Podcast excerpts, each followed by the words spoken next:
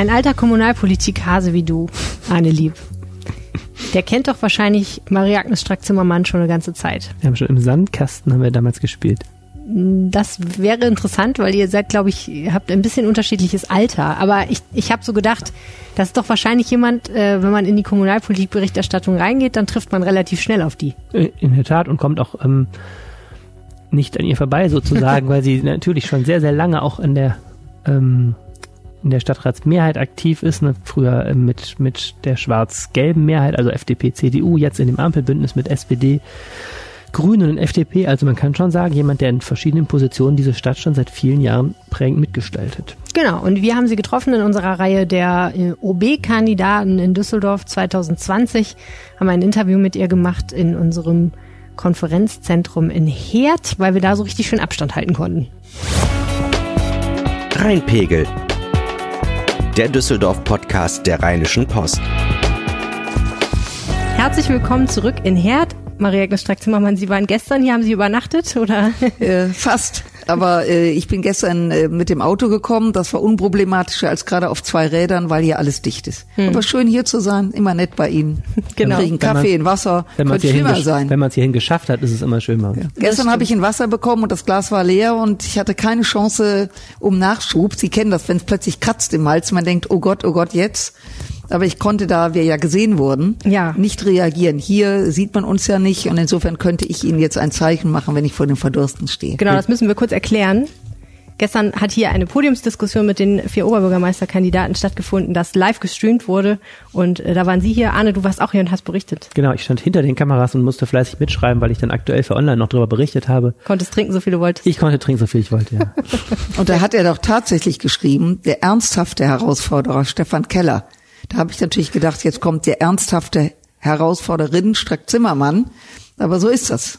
Habe ich nicht aussichtsreich geschrieben? Am Ja, also sie haben irgendwas gesagt, wo ich gedacht habe, hm, das sage ich jetzt einfach mal so. Können wir gleich noch drüber reden, wie, er, wie ernsthaft Ihre Herausforderung zu nehmen ist. Interessiert mich auch, ja. Ähm, wir interviewen ja, wie Sie wissen, die Oberbürgermeisterkandidaten und äh, ich habe gestern gelernt, dass Sie auch schon äh, Folge 1 mit Thomas Geisel gehört haben. Ja, ich habe äh, zumindest den Teil gehört, den ich besonders spannend fand. Nämlich, äh, als sie ihn fragten, wie er da zu dem Job gekommen sei. Er sagte, Herr Römer, äh, hätte ihn gefragt, Herr Römer war ja damals SPD-Fraktionsvorsitzender, der Herr mit der roten Brille, für die, die ihn nicht kennen. Und äh, er gesagt hätte, ja, der hat mich gefragt, ich habe zwar keine Ahnung von Kommunalpolitik, aber habe ich mal gemacht, ich hatte auch einen Jobwechsel vor. Und da habe ich gedacht, genau so ist es. Er hat keine Ahnung von Kommunalpolitik, ist auch nach sechs Jahren nicht besser geworden. Ich glaube, er hatte nicht gesagt, dass er keine Ahnung hat. Er hatte gesagt, er hätte keine einschlägige Erfahrung in Ach, Herr Kommunalpolitik. Lieb, jetzt wollen wir es nicht so genau nehmen, aber ich fand es überraschend, dass er das so offen zugibt, dass er auf Neuland getroffen ist, was ja prinzipiell nicht schlimm ist. Man kann ja lernen.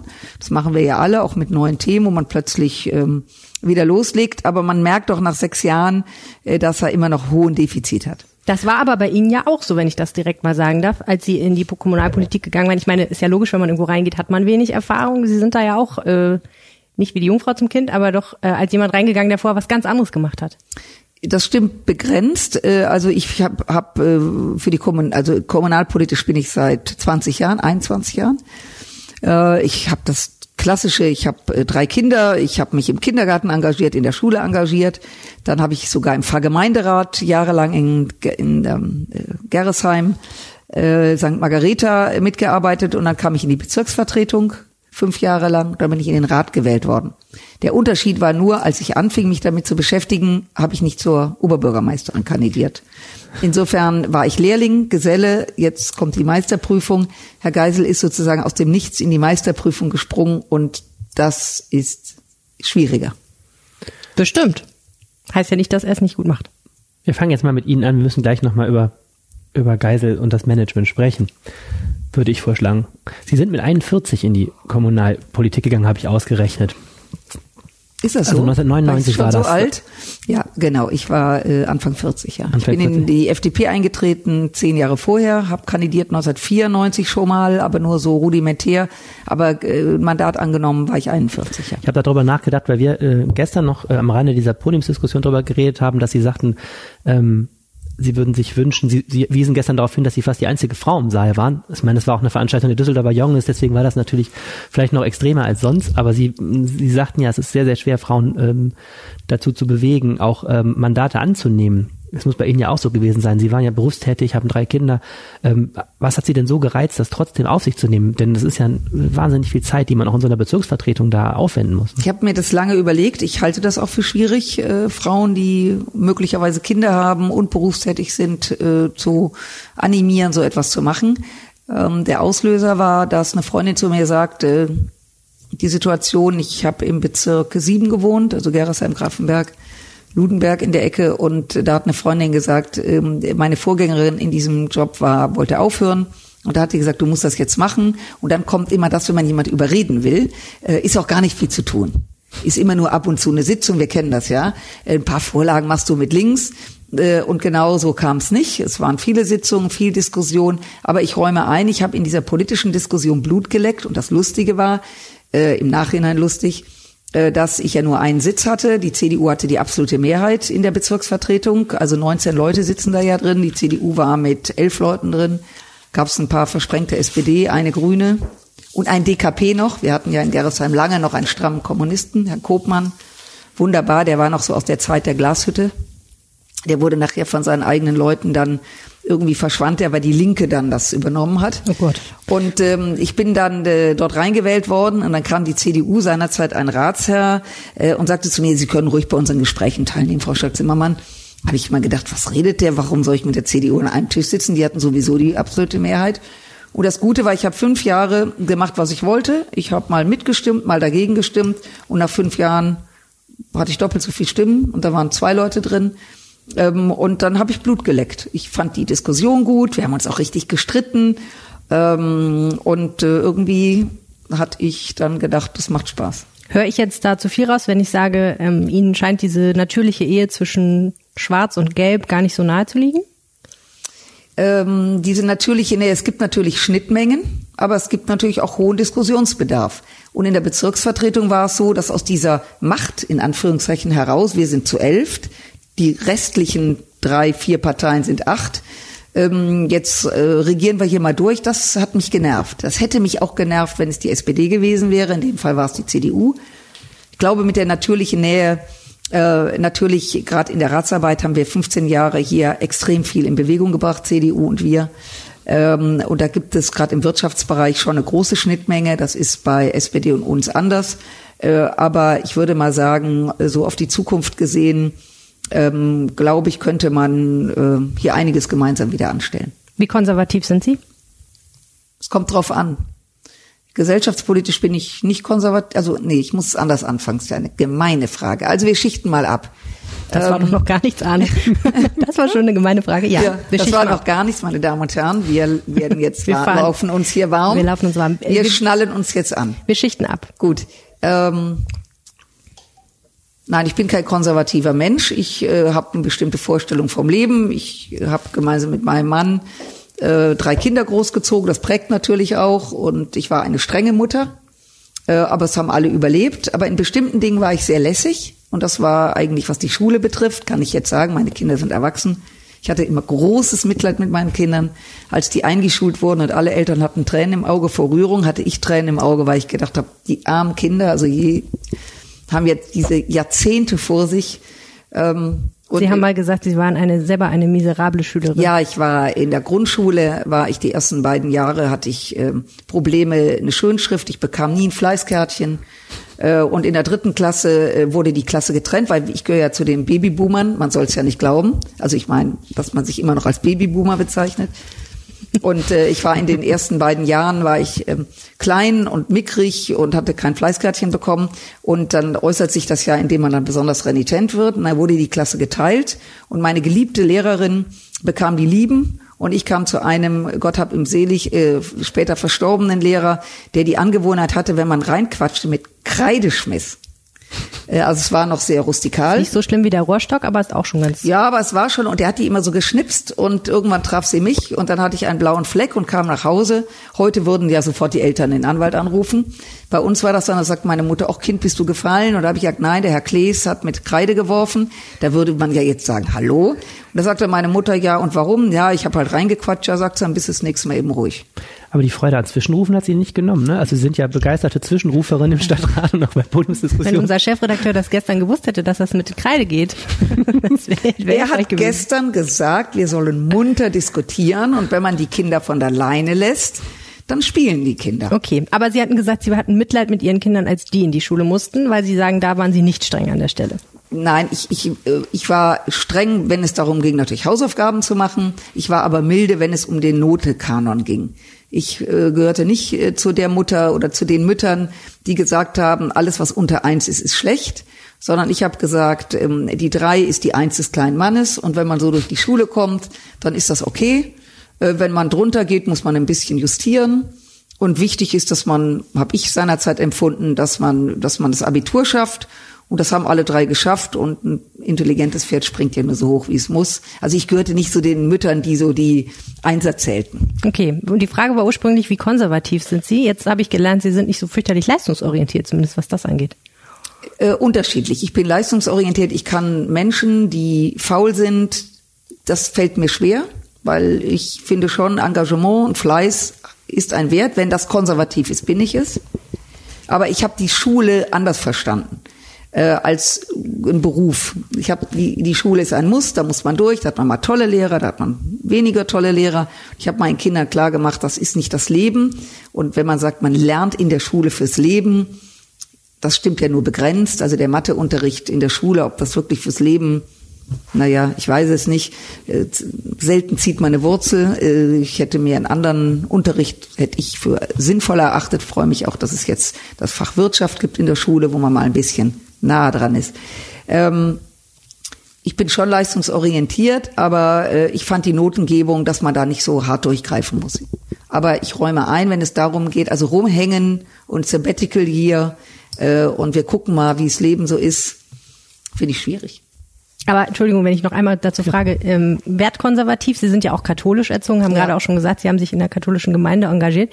Ähm, inwiefern sind Sie das, wertkonservativ, slash und vielleicht auch einfach zum Beispiel noch weiter katholisch in Ihrer Ausrichtung?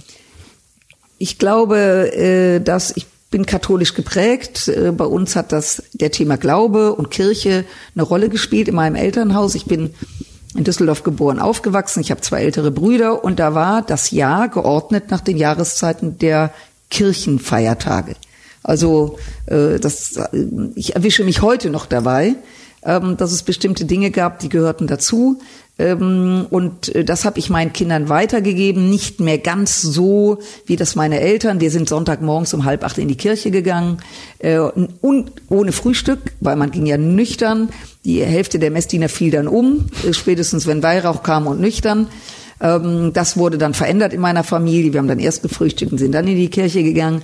Das habe ich mit meinen Kindern auch gemacht, aber ich war nicht mehr so strikt wie meine Eltern. Aber natürlich prägt das einen. Und ich glaube, dass eine Familie zu haben, und das äh, mache ich nicht fest, ob Ehe oder nicht, aber eine Partnerschaft mit Kindern, einen Familienverbund zu haben, halte ich für einen hohen Wert, den man, ähm, der nicht immer gelingt, ähm, aber ich glaube, dass das den Kindern gut tut. Sie ähm, sind als einzige der vier Kandidaten, die wir hier ähm, interviewen, übrigens in Düsseldorf geboren, habe ich festgestellt. Alle anderen sind ja Zugezogene, haben Düsseldorf dann verlassen zum Studium, ne, sind nach München gegangen und haben Geisteswissenschaften studiert. Publizistik, Politikwissenschaft und Germanistik. Ähm, haben Sie den, Ihren Kindern das auch geraten? Oder sollten die was, was Sinnvolles machen? Sinnvolles was Solides machen? machen? Ähm, ich habe meinen Kindern geraten, sie sollen das machen, worauf sie, wo sie glauben, dass sie glücklich werden damit weil dieses, was ja in meiner Generation auch sehr häufig vorkam, äh, mach mal eine Banklehre, hast was Solides oder mach Jura, kannst nichts falsch machen, das hätte ich meinen Kindern nie gesagt, weil ich finde, ähm, ähm, heute ist das Spektrum ja noch anders. Äh, ich habe das gemacht, ich habe das auch nie bereut. Manchmal äh, habe ich mir überlegt, äh, so ein paar juristische Kniffe und mehr Betriebswirtschaft hätte mir im Nachhinein, glaube ich, auch Freude gemacht. Aber ähm, ich bin nach München gegangen, das Fach Publizistik war Ende der 70er, konnte man nur an ganz wenigen Uni studieren, in Berlin noch und in Göttingen. Es war noch sehr in den Anfängen. Äh, das hieß in München auch Zeitungswissenschaft. Das war die Zeit, als es nur ARD und ZDF gab. Äh, der öffentliche, der öffentlich-rechtliche ähm, Rundfunk war maßgeblich und erst Anfang der 80er kamen die ganzen privaten Sender dazu. Ähm, ich habe das nie bereut, ich habe Spaß dran gehabt, äh, aber ich bin heute noch der Meinung, dass man seinen Weg gehen muss. Und was hinten bei rauskommt, kann man ja heute noch viel weniger sehen als noch vor 30 Jahren. Ich finde das interessant, weil Sie eingangs sagten, Thomas Geisel habe keine kommunalpolitische Erfahrung gehabt, als er das Amt übernommen hat. Stimmt ja auch. Ähm, aber andererseits muss man sagen, Sie haben zwar die kommunalpolitische Erfahrung, aber natürlich kein Management. Geisel ist Jurist mit Top ähm, Harvard-Aufenthalt und so weiter. Er hat große ähm, Abteilungen in, in, in Energiekonzernen geführt. Ist natürlich auch eine tolle Qualifikation, wenn man so einen Konzernstadt auch führt. Ne? Ja, also äh, er hat ein Praktikum in Harvard gemacht. Äh, das stimmt. Äh, das habe ich ihn nochmal nachgefragt. Ich wollte das nochmal etwas präzisieren. Ähm, das ist äh, richtig, dass er ähm, äh, bei in einem in einer Tochter von von ähm, äh, E.ON war und dort eine Abteilung geleitet hat. Das ist in der Tat so. Ich habe 20 Jahre für einen Verlag gearbeitet. Da habe ich betriebswirtschaftlich gearbeitet. Ich habe den Vertrieb organisiert in Nordrhein-Westfalen und in, im nördlichen Rheinland-Pfalz, also im Vertrieb von Büchern. Ich glaube, dass Politik natürlich was mit Managementerfahrung zu tun hat, aber genau da liegt der Hase begraben. Denn sie haben es in der Politik, in der Kommunalpolitik, auf der einen Seite mit Verwaltung zu tun und auf der anderen Seite mit vielen Ehrenamtlern. Man darf ja nicht vergessen, dass die Mitglieder in der Bezirksvertretung im Rat alles Ehrenamtler sind. Ähm, die eine kleine Aufwandsentschädigung bekommen. Und die müssen sie ja, auch die eigene Fraktion, auch die eigenen politischen äh, Kolleginnen und Kollegen müssen sie ja bei Laune halten. Und äh, das ist dann keine Managementerfahrung mehr, sondern das ist eine Frage der Empathie. Wen nehme ich mit? Wo, wo muss ich auch mal sagen, bis hierher und nicht weiter? Ähm, das, ähm, deswegen würde ich Politik nicht subsumieren als der große Manager. Ähm, das versteht er so, das ist legitim. Das hat äh, Herr Erwin übrigens auch so verstanden. Ich habe einen Konzern unter mir. Die Tatsache ist nur, dass Sie in einem Konzern auch mal dem anderen Kollegen sagen können, ähm, der Job war jetzt nicht so gut, wollen Sie sich nicht mal umgucken nach einem anderen. Äh, und das ist in der Politik anders. Sie müssen mit den Menschen arbeiten, die ihnen geliefert werden und in der, und in der Verwaltung. Ähm, können Sie auch nicht so rigide durchgreifen. Da können Sie zu einem sagen, Sie können jetzt in Keller Briefe aufdampfen, aber bei gleichem Gehalt. Ähm, aber so die Fäden ziehen, wie man das glaubt, in einem Unternehmen tun zu können, können Sie in der Politik nicht. Hm. Ist so spannend, weil das ganze Amt so unheimlich vielfältig auch ist, sehr mächtig und ja. vielfältig. Ich meine, Sie haben natürlich die beiden anderen Komponenten gemacht. Einerseits haben Sie ja jetzt unter zwei äh, Stadtregierungen mitgearbeitet als teilweise Fraktionsvorsitzende und jetzt auch Parteichefin. Also Sie sagten gerade Joachim Erwin, Vorvorgänger von Thomas Geisel, dann die ganze Ära Dirk Elbers und jetzt eben mit der, mit der Ampelkooperation seit 2014 unter, unter Thomas Geisel. Und Sie waren auch mal 2008 bis 2014 erste Bürgermeisterin also quasi als ehrenamtliche Stellvertreterin dann von Dirk Elbers ja, unterwegs. Spannende Zeit. Und da haben sie die klassischen, den klassischen Bereich auch gemacht, ähm, Scheckübergaben, hundertste Geburtstage, so richtig die, den, den Dienst am Menschen sozusagen. Ja, das war eine irre Zeit, weil ich äh, Dirk Elbers als Oberbürgermeister hat mir sehr viel Raum gelassen. Das ist, war anders organisiert, als das jetzt ist. Heute haben die Bürgermeister sozusagen so ihren Bereich. Das war nicht, sondern Dirk Elbers hat mir all das, was er ähm, zeitlich nicht hinbekam, hat er mir alles hingeschoben und ich konnte dann sagen, mache ich, mache ich, mache ich. Und wenn ich äh, nicht konnte, wollte, dann ging das an meine Kollegin Frau Hock weiter und wenn die nicht konnte, wollte an Herrn Konzen. Und insofern hatte ich die Möglichkeit, mir sehr, sehr attraktive Termine rauszuholen. Das eine war nah am Menschen und nah am Menschen heißt wirklich von bis, was eine Gesellschaft hat. Was waren so, was waren so Termine, die Sie jetzt also nah am Menschen, was Sie gerade sagten, Scheckübergabe oder viele Hundertjährige besucht, wobei 100 war ja noch jung, da gab es noch Steigerungen. Wir haben ja äh, inzwischen mehr Hundertjährige in Deutschland als im ganzen Deutschen Reich vor 200 Jahren. Ähm, und da gab es auch 103, 104-Jährige. Also man konnte wirklich sagen, wir sehen uns nächstes Jahr wieder. Ähm, aber es ging auch darum, in soziale Einrichtungen. Mehr Hundertjährige in Deutschland als im Deutschen Reich? Also heute die Anzahl der Hundertjährigen ja. in Deutschland, in ja. der Bundesrepublik Deutschland, ist ja ein Vielfaches mehr als vor 100 Vielfaches, Jahren noch, okay. ja, ja, mehr als seinerzeit das Deutsche Reich. Das ist ja heute 100 zu werden, ist bemerkenswert, äh, aber kommt häufig vor. Und insofern war das schon gar nichts mehr Besonderes natürlich für die Familien schon und für die Betreffenden auch. Aber es waren auch, äh, es war auch die Arbeit in den Kindergärten, bei gesellschaftlichen Gruppen, äh, bei den Schützen, im Karneval, aber auch bei, bei Menschen, die wohnsitzlos waren, in den Obdächern. Äh, es gab Feste im Rathaus ähm, mit dem diplomatischen Kurs. War ein, so wie die Gesellschaft ist. Alles, was der liebe Gott ähm, auf den Weg gebracht hat, durfte ich begegnen und das äh, war eine schöne, spannende Zeit. Ich habe das sehr genossen äh, und da hat Herr Elbers mir auch sehr viel Spielraum gelassen. Das klingt jetzt so ein bisschen so, als seien Sie diejenige gewesen, die immer die Hände schüttelt und die politische Arbeit läuft woanders. Ähm, Gab es politische Projekte in der Zeit als Bürgermeisterin oder auch davor, die Ihnen da besonders wichtig waren? Ja, ähm, klar, das äh, nenne ich, ist jetzt, jetzt provozieren Sie mich, jetzt laufe ich zur Höchstform auf. Ähm, also erstmal ist das Händeschütteln unter Corona-Zeiten. Wir erinnern uns, es gab mal eine Zeit, wo wir Hände geschüttelt haben. ja, etwas sehr Ehrenwertes, weil man natürlich an Menschen herankommt, die sich auch freuen, wenn ein Repräsentant einer Stadt ihm die Hand gibt. Das darf man nicht unterschätzen, übrigens auch heute nicht. Heute winken wir uns zu. Ähm, in die Zeit fällt natürlich ganz viel. Ich bin 1999 in die Politik. Das war genau das Jahr, wo Joachim Erwin gewählt wurde und gemeinsam mit der FDP die Mehrheit bildete im Rat. Und dann kamen fortfolgende bis zum Tode von Joachim Erwin unglaubliche Jahre, die wir ja nur gemeinsam gestemmt haben, nämlich Verkauf der Stadtwerke, Entschuldung der Stadt, ähm, also all die Themen, die die Stadt wirtschaftlich sehr fit gemacht haben. Und dann kam die Zeit ab 2008, als ähm, äh, Dirk Elbers Oberbürgermeister wurde, wo wir gemeinsam den Köbogen aufgesetzt haben. Ähm, das ist ja ganz spannend. Ich war gestern mit einem Journalist äh, aus Berlin, der, dem habe ich ein paar Düsseldorfer Dinge gezeigt und ich stand am Köbogen und habe dem mal versucht zu erklären, was vor zehn Jahren da war. Und das kann man kaum noch. Mhm. Äh, der, der Tausendfüßler, der Busbahnhof, wo Menschen wirklich demonstriert haben, dass Bus und Bahn unterm Tissenhaus packen. Ich sehe noch die Demo, ähm, lasst den Jan-Wellen-Platz, eigentlich völlig, äh, völlig abgedreht, weil heute selbst die, die damals demonstriert haben, es war die SPD, es waren die Grünen, es waren die Linken, sagen heute, das ist schon sehr schön geworden. Äh, und das ist auf unserem Engagement, fußt auf unserem Engagement. Denn die ganze Planung fiel in die Zeit der Bankenkrise 2007, 2008. Eigentlich sollte am Jan-Wellen-Platz ähm, äh, eine Bank bauen, äh, die sich dann kurzfristig, also Trinkhaus und Burkhardt, äh, HSBC, die dann kurzfristig aufgrund der Krise sich eingerollt hat, hat gesagt, nein, doch nicht.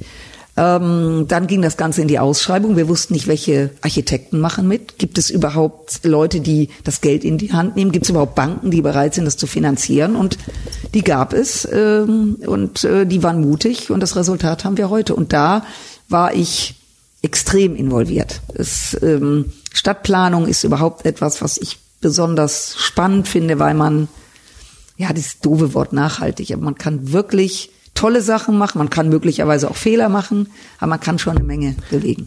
Ist ja ein tolles Projekt, wo auch viel natürlich privates Geld geflossen ist, aber hat die Stadt natürlich finanziell auch wahnsinnig viel gekostet. Also dieses ganze Projekt Köbogen und dazu Wehrhahnlinie, ne, der Bau der U-Bahn-Linie, der Bau der beiden Autotunnel da, ist ja was, was die, die Stadtkasse auf Jahre wirklich ähm, beschäftigt hat sozusagen und, und natürlich auch ähm, Geld äh, gekostet hat, was man auch hätte woanders ausgeben können. Hat sich das denn gelohnt für die Stadt?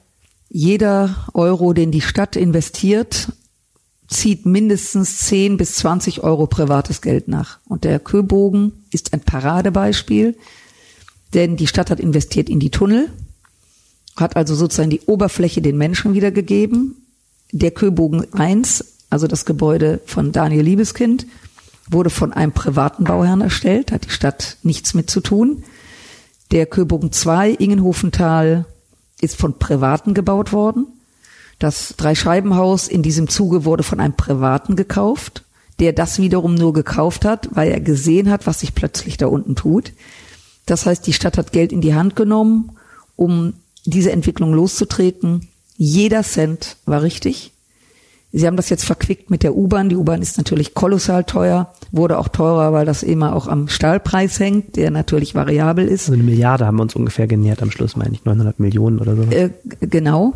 Ähm, die U-Bahn wurde selber teurer. Das hat, wie gesagt, was damit zu tun, dass sozusagen immer abgerechnet wird der, der, der Rohstoffpreis.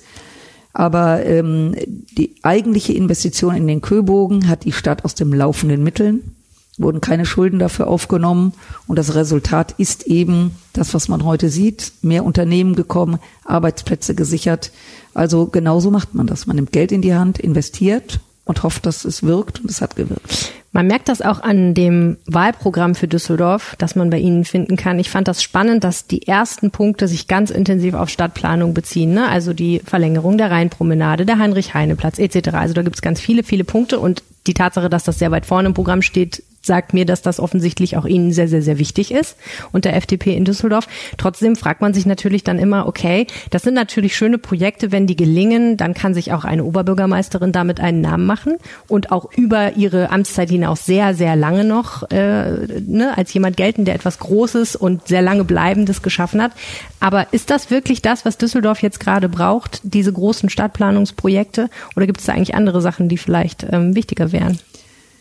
Also unser 1660 Seiten Programm, weil Sie es gerade sagten, hat Kapitel.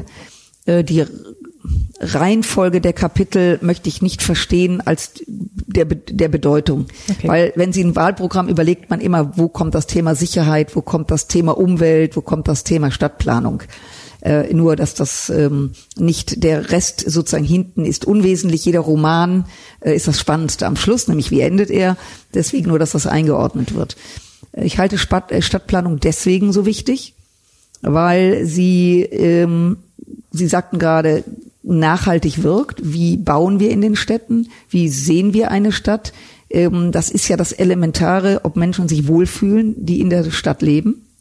Und insofern bei dem Thema Rheinuferpromenade, die Rheinuferpromenade 1993 an den Start gegangen, war die Initialzündung für alles, was in Düsseldorf stadtplanerisch danach kam, für die, Sie sind ja beide noch sehr jung, das war ja vorher Grusel, was da war. Wir hatten vier Autospuren, 170.000 Autos in die eine und abends in die andere Richtung. Ähm, und durch dieses Ranrücken der Düsseldorfer, der Stadt an den Rhein, was unsere Nachbarstadt Köln übrigens, und das meine ich nicht jetzt dieses Köln-Düsseldorf-Gedöns, sondern sehr bedauert hat, dass sie das nie gemacht haben, ähm, hat eine hohe Qualität gebracht und alles, was danach folgte, basiert darauf. Und deswegen sind wir, bin ich der Meinung, dass die Fortsetzung der Rheinuferpromenade, und ich bedauere es sehr, dass wir in einer Ampel den Oberbürgermeister nicht überzeugen konnten, genau dort weiterzumachen. Dass wenn Sie nämlich an der Oberkasseler Brücke stehen, das ja ein Qualitätsabriss ist vom Feinsten. Sie haben die Autos dort stehen, Sie haben zum Teil Wohnmobile dort stehen. Ist nett, wenn man drin sitzt, auf den Rhein guckt. Ist das eigentlich heute noch angesagt, dass die schönsten Stellen einer Stadt, dass da Autos parken? Ähm, also es gibt Pläne von Fritschi, die sind da, die kann man rausholen, die kann man natürlich etwas schärfen möglicherweise auch einen Wettbewerb machen, dass andere Architekten sich Fritsch, da einbringen. Kurz erklären. Ich glaube aber, das ist ganz Fritschi wichtig. ist Nikolaus, Nikolaus ja, Fritschi Nikolaus Fritschi ist, der, ist, der, der Architekt des Rheinufertunnels auch, ne? Äh, nein, das ist, ja, das ist derjenige, der die komplette Rheinuferpromenade gestaltet hat und umgesetzt hat. Und er hatte seinerzeit in einem zweiten Bauabschnitt Pläne entworfen, wie es weitergehen könnte, letztlich bis ähm, zu den Rheinterrassen beziehungsweise bis zur Theodor-Heuss-Brücke. Und äh, das ist natürlich eine Kostenfrage, keine Frage. Ähm, aber Sie sagten auch ein anderes Beispiel, der Heinrich-Heine-Platz. Wir beschäftigen uns ja gerade sehr intensiv damit. Das ist ja auch ein Platz, der ist ja einfach nur gruselig. Und also der Platz vor dem Karschhaus. Hm? Genau, der Platz vor dem Karschhaus, der seinerzeit in den 70ern diese Treppen, hm. dann ist da dieser Pavillon, den kann man mögen, kann man nicht mögen. Der steht da aber nicht, weil das historisch so bewegend ist, sondern weil dort der Notausgang der darunter liegenden Karschhausgarage ist. Und hat man den da draufgesetzt, damit man den Ausgang nicht so sieht, würde man heute vermutlich auch anders machen. Ähm, aber ich will gar nicht diese Details, sondern runterbrechen, sondern das sind alles in einer Stadt Plätze, wo Menschen sich aufhalten, wo, wo das, das, ja, dass die Gesellschaft stattfindet. Und deswegen halte ich Stadtentwicklung in Kombination natürlich, äh, was das Wohnen betrifft, dass man einkaufen kann, kurze Wege hat, das halte ich für elementar wichtig. Und weil Sie sagten, da kann man sich als Oberbürgermeisterin dieses berühmte Denkmal setzen. Marie-Agnes Strack-Zimmermann-Ufer. Ähm, ich glaube, Marie-Agnes Strack-Zimmermann-Ufer, das wäre wahrscheinlich eine sinnvolle Adresse, weil das keine postalische Adresse ist weil eine Wohnstraße nach meinem Tod selbstredend ähm, nach mir zu nennen, ist eine Herausforderung, ja, weil der wenigste, der Umschlag, da fällt dann das Mann hinten runter oder das Strack vorne. Ähm, man zweizeilig schreiben. So. Aber äh, ich glaube, aber es gibt ja noch eine Krönung, das ist Anna Maria äh, Luisa Medici Platz. Also es gibt noch Steigerungen. Absolut. Und außerdem, äh, wenn Sie irgendwann mal eines schönen Tages nicht mehr sind, dann gibt's wahrscheinlich auch gar keine Post mehr. Insofern, dann gibt's nur noch E-Mails. Ähm, Gut, trotzdem okay. möchte ich das gerne nochmal Der hätte einen. Vorteil, Ich hab- dann wurde der Name nicht immer falsch geschrieben, wenn er mal richtig, wenn er mal richtig eingegeben Ich habe ist. überhaupt gar nichts gegen Plätze zum Flanieren. Von mir ist auch neue Plätze zum Flanieren in Düsseldorf. Aber trotzdem hat man dann ja noch keinen Euro ausgegeben für so wichtige Projekte wie zum Beispiel mehr Wohnungen Ja. oder so wichtige Projekte wie, das macht ja die Regierung aktuell gerade, die Stadtregierung, sehr viel Geld für Schulen auszugeben oder für äh, Verkehr. Das sind ja alles wichtige Themen, wo echt viel investiert werden müsste. Ist es denn dann, möchte ich nochmal fragen, wirklich sinnvoll, dass man das ähm, ja so stark anstrengt und betont? Das eine hat ja, man lässt, macht ja nicht das eine und das lässt das andere. Das Schulbauprogramm, was wir auf den Weg gebracht haben, gemeinsam mit der Ampelmehrheit, später hat sich auch die CDU angeschlossen, ist ein Programm, was hervorragend ist, was weiterlaufen muss, neue Schulen bauen, bauen, Schulen zu moder- modernisieren. Wir sind ja auf dem Weg zu einem Ganzschulbetrieb, wir sind auf dem Weg, dass äh, Kinder, Jugendliche in der Schule auch essen. Äh, all das gab es ja nicht, weil der Schulbetrieb war ja bis in die 80er Jahre, war um 13.30 Uhr Schluss. So, dieses Geld ist sehr gut angelegt und genau da werden wir weitermachen, weil wir ja für den Schulbau zuständig sind. Wir sind nicht für den Lehrinhalt zuständig, das ist Landespolitik, sondern für den Schulbau und da wird es die nächste Aufgabe sein, die Schulen komplett zu digitalisieren. Das äh, wird der nächste Schritt sein. Spätestens bei Corona, das, was wir alle schon vorher wussten, aber jetzt wird es wirklich greifbar. Hätten wir komplett digitalisierte Schulen, hätten wir auch den Unterricht anders, aber fortsetzen können. Das läuft parallel. Das zweite, das Thema Wohnen. Äh, ich bin Ihnen dankbar, dass Sie das aufgreifen, weil das natürlich, ähm, wie gesagt, das eine mit dem anderen durchaus etwas zu tun hat, nämlich auch mit Stadtplanung. Wo kann man in Zukunft wohnen? Wo können wir Quartiere bauen mit bezahlbarem Wohnraum? Düsseldorf hat nur 245 Quadratkilometer, ist eine Stadt, die im wahrsten Sinne des Wortes an ihre Grenzen stößt.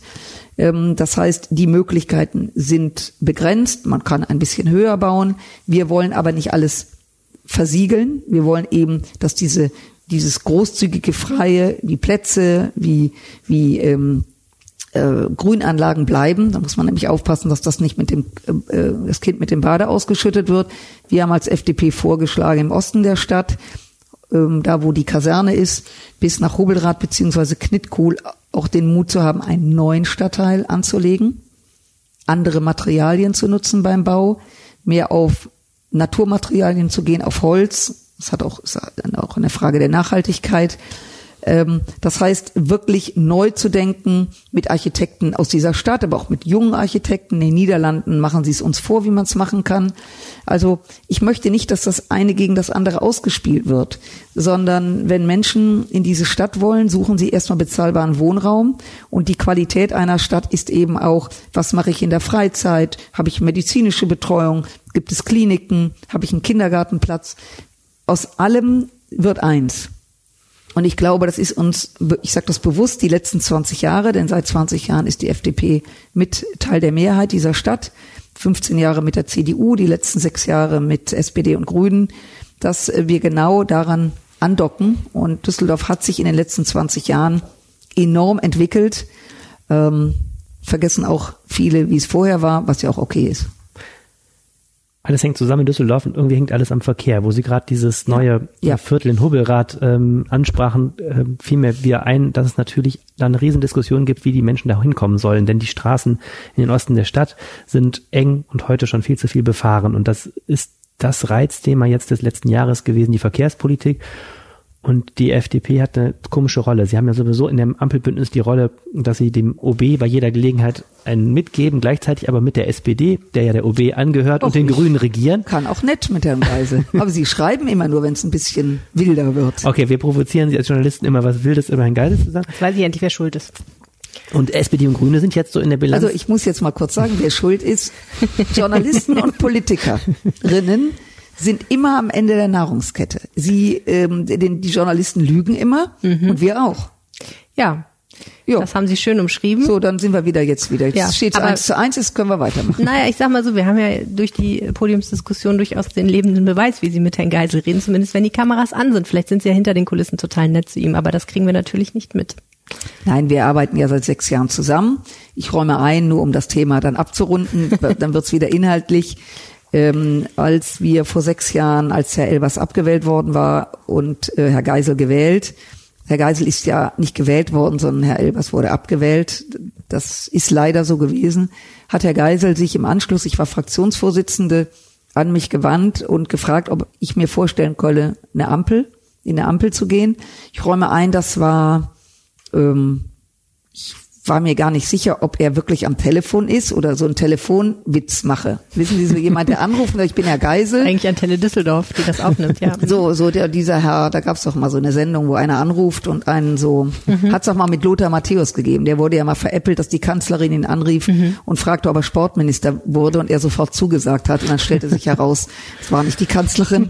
War sehr unangenehm. So, und in dem Moment dachte ich, ist es? Also er war's und wir haben uns dann getroffen und das war ich mache die Geschichte kurz, ja dann ein sehr langer Prozess. Er ist im Juni gewählt worden, vor sechs Jahren.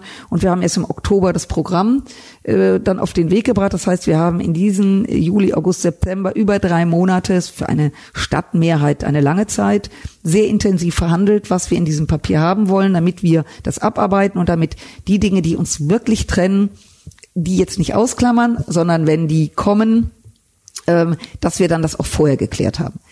Ähm, und das fing gut an. Ich muss sagen, das fing gut an.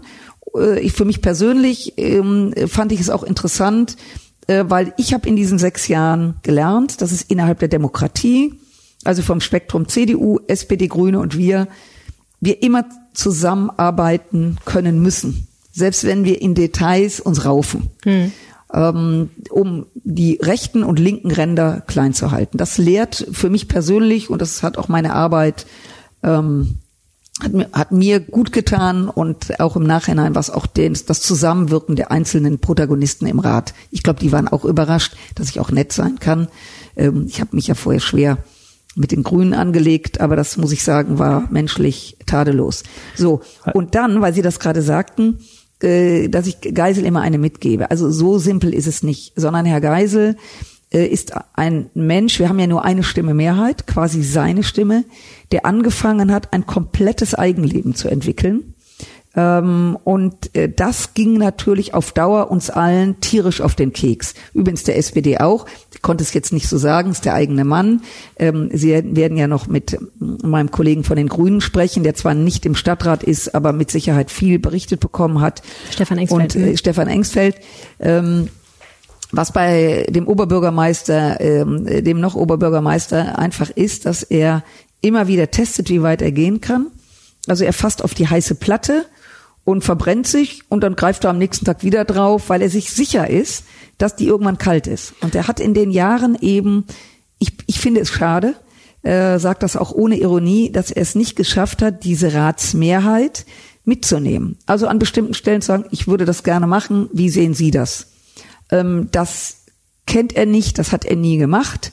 Und das hat auch dazu geführt, dass die Ampel sehr konzentriert weitergearbeitet hat, aber letztlich der Oberbürgermeister nicht Teil der Ampel war, sondern immer daneben stand. War das Trauma zwischen Ihnen die Tour de France, weil Geisel das auch sofort ansprach? Das war ja im Jahr nach der Wahl 2015, wurde ja über die Bewerbung entschieden und da ist die FDP ja ausgeschert, sozusagen aus Geisels Sicht, und, äh, obwohl das wohl lange vorbereitet gewesen sei. Und das war ja der Beginn dieser jahrelangen Diskussion mit Tour oder nicht und wo ist es mit dem Geld und was ist mit den Mehrkosten und so. Also äh, das war kein Traumata. Äh, also ich bin, äh, Gott sei Dank, schlafe ich gut und mir geht's gut.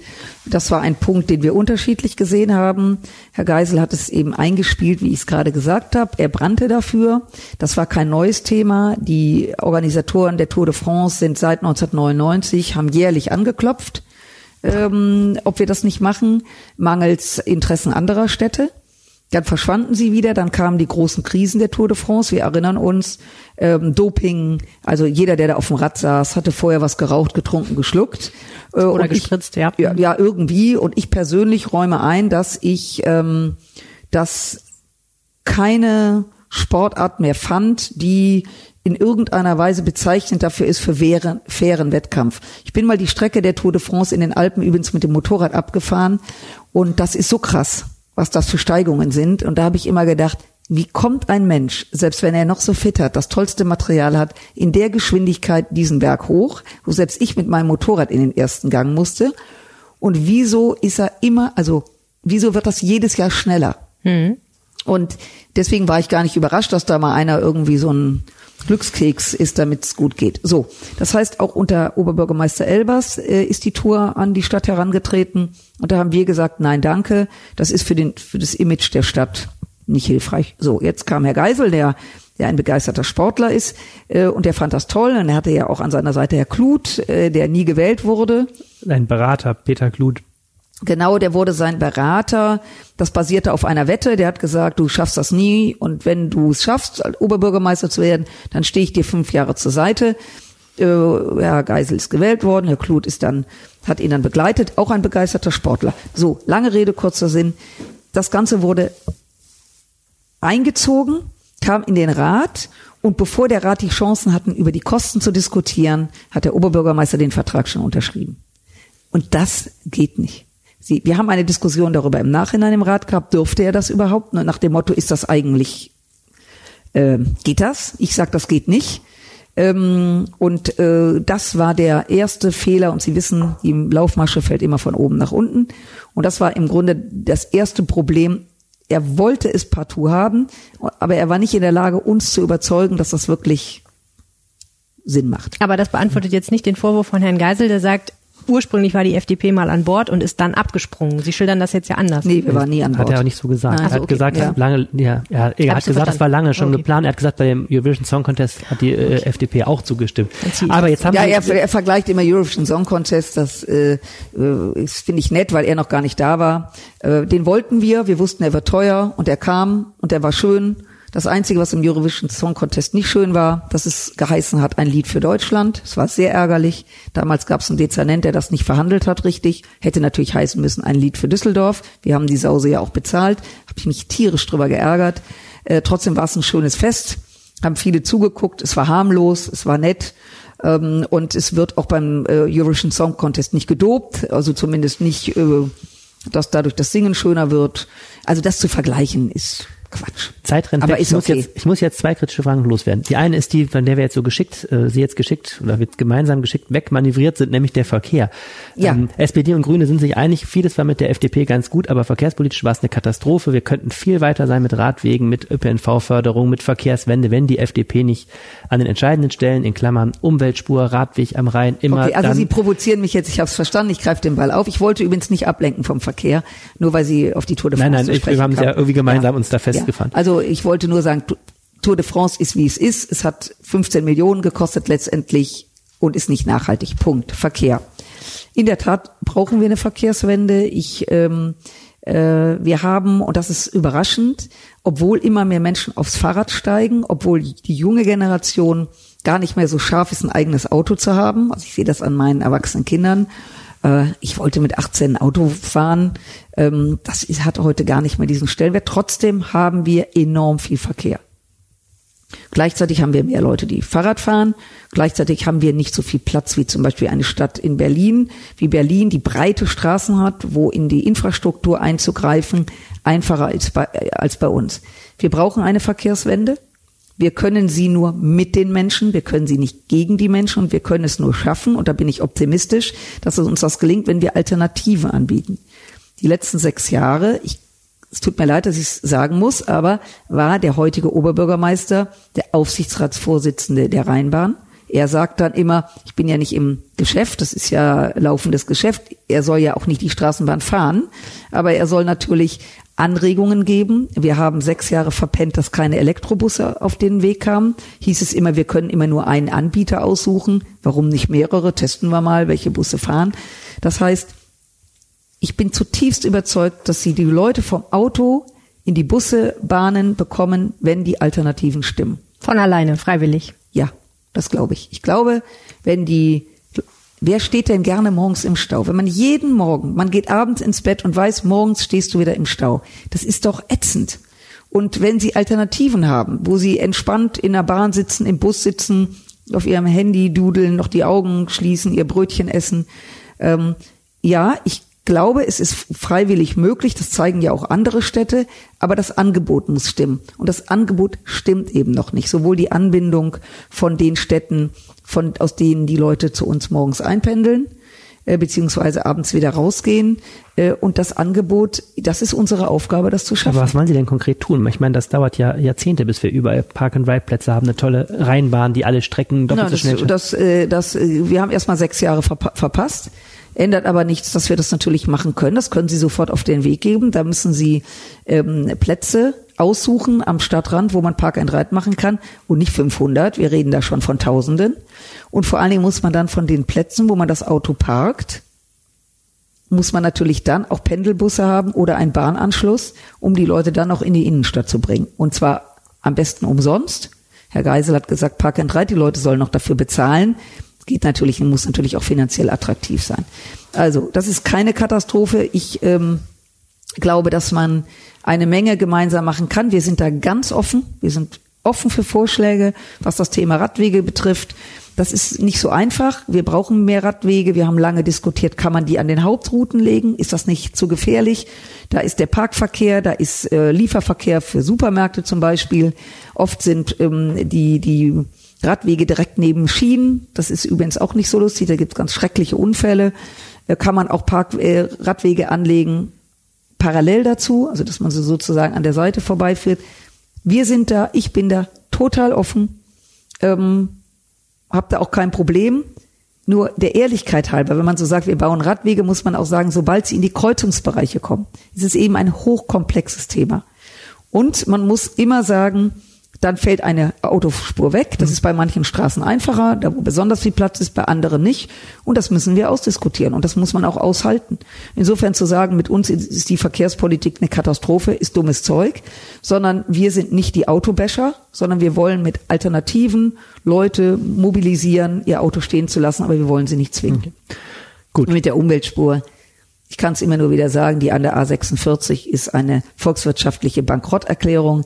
Sie sperren die Leute aus, sie schieben den Verkehr in die Wohngegenden. Das hat mit Umwelt überhaupt nichts zu tun. Aber wie hätten Sie das Dieselfahrverbot verhindert? Das ist ja eine lange Diskussion. Das hat auch gestern Herr Keller interessanterweise gesagt, dass das immer als Grund dazu genannt wird. Die Umweltministerin Nordrhein-Westfalen hat das dann entkräftet sondern das war anfangs ein Thema, das war nachher kein Thema mehr, sondern es geht jetzt darum, kann man den ÖPNV beschleunigen, damit er schneller ist als der Individualverkehr. Diese Umweltspur, von dem wir von der A46 hat überhaupt keinen Beschleunigungscharakter, auch nicht für den ÖPNV. Ähm, es kommt so gut wie kein Bus von der Autobahn, ganz wenig. Dann sind auf der Umweltspur E-Fahrzeuge möglich, gibt es nicht so viele. Fahrradfahrer auf der Umweltspur, die würden wiederum natürlich den Bus ausbremsen, wenn er kommt. Also alles komplett unausgereift. Und wenn man sich damit beschäftigt, ich persönlich bin kein Freund von diesen Extraspuren, nehmen Sie die Kaiser-Fischer-Straße, da wurde diese Spur angelegt. Parallel gibt's einen Fahrradweg, mhm. den wir vor der Ergo angelegt haben. Jetzt haben wir noch einen auf der Straße. Ähm, also man muss sich mal für einen Weg entscheiden. Ich halte diese Umweltspuren für den falschen Ansatz, vor allen Dingen, wie sie zustande gekommen sind. Gut, und letzte Frage, jetzt muss ich noch fragen, ich hatte, Sie hatten anfangs ähm, kritisiert, dass ich geschrieben habe, Stefan Keller sei der aussichtsreichste Kandidat, glaube ich. Die CDU steht ich würde momentan. Sie nie kritisieren, Herr Lieb. CDU, ja nähert sich, CDU nähert sich bundesweit um 40 Prozent gerade, glaube ich, wenn ich mich recht erinnere. FDP hatte in Düsseldorf bei der letzten Kommunalwahl sieben Prozent zwischen, das war auch keine so ganz einfache Zeit für die FDP, das war, ähm, das war nach dem Rauswurf, nach dem Rauswurf aus dem Bundestag. Jetzt ja. haben sie wieder etwas mehr. Trotzdem fragt man sich natürlich, sie wollen für die FDP Oberbürgermeisterin werden. Ist das nicht ein bisschen übertriebenes Vorhaben? Äh, das ist die logische Folge von 20 Jahren Kommunalpolitik, Bezirksvertretung Rat, habe ich äh, gesagt, was ich alles gemacht habe. Ich habe drei Oberbürgermeister begleitet, Herrn Erwin, Herrn Elbers, Herrn Geisel. Und ich bin der Meinung, dass der Job jetzt in Frauenhand gehört. Ähm, ich kenne diese Verwaltung, ich kenne die Arbeit, wie sie funktioniert, ich kenne diese Stadt. Ich bin hier nicht nur geboren, im Marienhospital übrigens, wo auch meine drei Kinder später geboren wurden. Inzwischen habe ich sogar Enkel, die in Düsseldorf geboren wurden. Ich habe meinen Mann auf der Ratinger kennengelernt, also ähm, geradezu ähm, schon ein bisschen lustig, muss ich sagen. Ähm, es ist eine Persönlichkeitswahl, das sagt Ihnen jeder und das ist so. Ähm, und im Gegensatz zu Herrn Geisel wird auf meinen Plakaten die FDP vorkommen äh, denn ich habe dieser Partei sehr viel zu verdanken und ich glaube, dass ich gute Chancen habe, äh, sogar sehr gute Chancen. Ich würde auch nicht antreten, wenn es keine Chancen gäbe, weil wissen Sie, ich habe 20 Jahre, ich habe viele Kandidaturen hinter mir, das macht man ja auch am Anfang, um bekannt zu werden. Das äh, muss ich nicht mehr, sondern äh, wir als FDP sind 20 Jahre dabei und wir möchten, möchten jetzt die Stadtspitze stellen. Wir brauchen später eine gesunde Mehrheit im Rat, völlig klar. Deswegen kämpfen wir auch für eine gesunde Fraktion im Rat. Und dann werden wir Partner suchen, mit denen wir diese Zukunftsaufgaben, was Sie sagten, Verkehr, Bauen, Stadtplanung, dass das Soziale weiterhin im Gleichgewicht bleibt. Wir haben einen hohen Sozialetat. Das gehört alles dazu und das äh, gehen wir an. Und da ist eine Menge zu tun. Sicherheit, Sauberkeit, alles, was Sie in unserem wunderbaren Wahlprogramm sehen können. Herzlichen Dank fürs Gespräch. Ich danke Ihnen für die Einladung. Hat Dankeschön. Spaß gemacht. Das war unser Interview mit Marie-Agnes Strack-Zimmermann. Vielen herzlichen Dank fürs Zuhören. Wenn ihr uns was sagen wollt, könnt ihr uns eine Mail schreiben an rheinpegel.rheinische-post.de. Ihr könnt uns antwittern. Helene heißt at Helene Pawlitzki, ich heiße at Arne Lieb. Genau, oder ihr könnt uns auf den Anrufbeantworter sprechen. Die Telefonnummer findet ihr in den Shownotes. Wir wünschen eine schöne Woche und bis bald. Ciao. Mehr im Netz. Alle Nachrichten aus der Landeshauptstadt findet ihr auf rp-online.de slash Düsseldorf.